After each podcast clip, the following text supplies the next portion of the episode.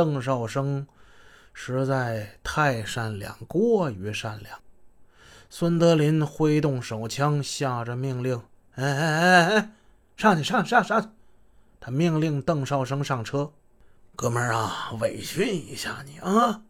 紧接着，汪家人、汪家里也跟着上了车。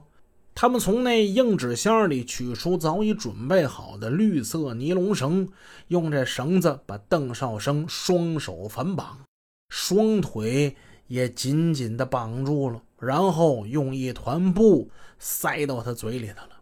现在，现在你想呼喊，你挣扎，你不行了，喊都喊不出声。天真的邓少生以为匪徒们这么做就是为了在他们用车去干坏事的时候没有自己的干扰，干完坏事就会把他跟汽车一起扔掉。邓少生太天真了，他绝没想到匪徒们把他四肢捆绑、嘴堵住之后，那就准备要你的命了。车干脆都没开，就在原地，就在那车厢里。孙德林、汪家人用那根捆绑邓少生双手的绿色尼龙绳的剩余部分，就把邓少生给活活勒死了。从邓少生相信这几个匪徒到自己被勒死，不过就是几分钟的事儿。他们从硬纸箱里取出了三条麻袋。用两条将邓少生的尸体给套着包裹起来，上面还盖一条，放在车厢的最深处。可怜的邓少生啊，一声都没喊出来，就这样被三名匪徒夺去了生命。抢车得手，等到下午四点钟，匪徒们扔掉硬纸箱，由汪家里驾驶天津大发开向和平南五烟市。他们要接着去干昨天没来得及干的事儿，他们要抢劫烟贩老板。为了跟驾驶室里的汪家里说话方便，这孙德林呢用枪柄把驾驶室与车厢之间的玻璃给砸碎了。匪徒们抢劫的意向是很明确的，但具体抢劫目标却是模糊的。在什么地方抢？抢哪个贩烟的老板？他们没有明确的目标。于是。汪家里就把车呢开到地下通道转弯处停下了。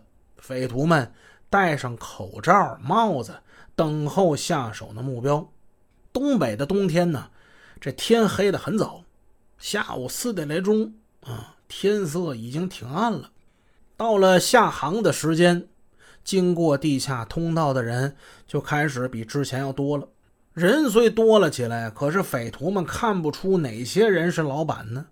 有的人双手空空，不像拿着钱；有的人呢，从衣帽打扮上也不太像是富有的样子。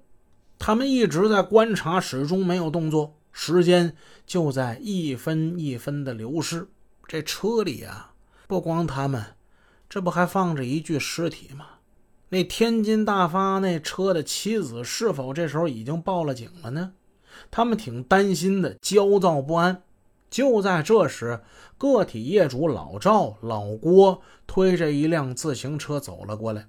他们俩人呢，一个肩上挎一个布兜子，另一个呢挎一个黑色的皮包。正是这个皮包引起了藏在车里的匪徒们的注意。呀，这皮包还挺大。他们猜测这皮包里一定装着数目不小的现金。妈的，就他妈干这个！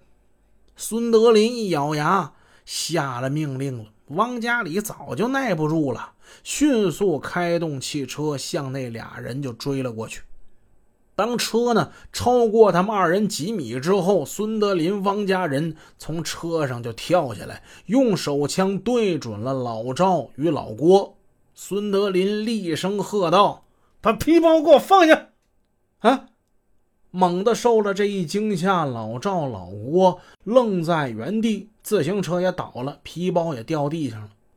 孙德林示意汪家人用枪逼住郭赵二人，他上前弯腰捡起皮包，刚把这拉锁拉开，老赵、老郭俩人呢，趁机他们转身就跑。此时孙德林呢，这弯腰捡东西呢。